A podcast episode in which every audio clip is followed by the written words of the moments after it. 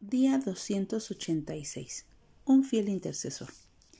Esté ahora atento tu oído y abiertos tus ojos para oír la oración de tu siervo, que haga ahora delante de ti día y noche, por los hijos de Israel, tus siervos, y confieso los pecados de los hijos de Israel que hemos cometido contra sí, si yo y la casa de mi padre hemos pecado.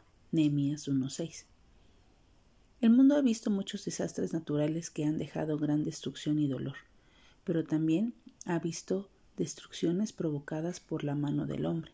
La Biblia describe una de esas destrucciones ordenada por un rey enemigo del reino de Judá a las murallas de Jerusalén y que también destruyeron sus puertas.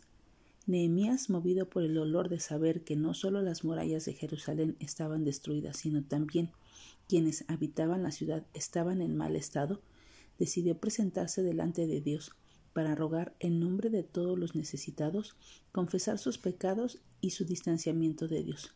El Señor escuchó los ruegos de aquel hombre y permitió la reconstrucción de las murallas y la ciudad. ¿Está nuestra vida bajo un gran mal, destruida en algún sentido y necesitada de una reconstrucción bajo la dirección de Dios? Si es así, entonces debemos postrarnos ante Dios y clamar no solo por nosotros, sino también por otros que quizás tengan una gran necesidad de experimentar la preciosa reconstrucción bajo la mano de Dios.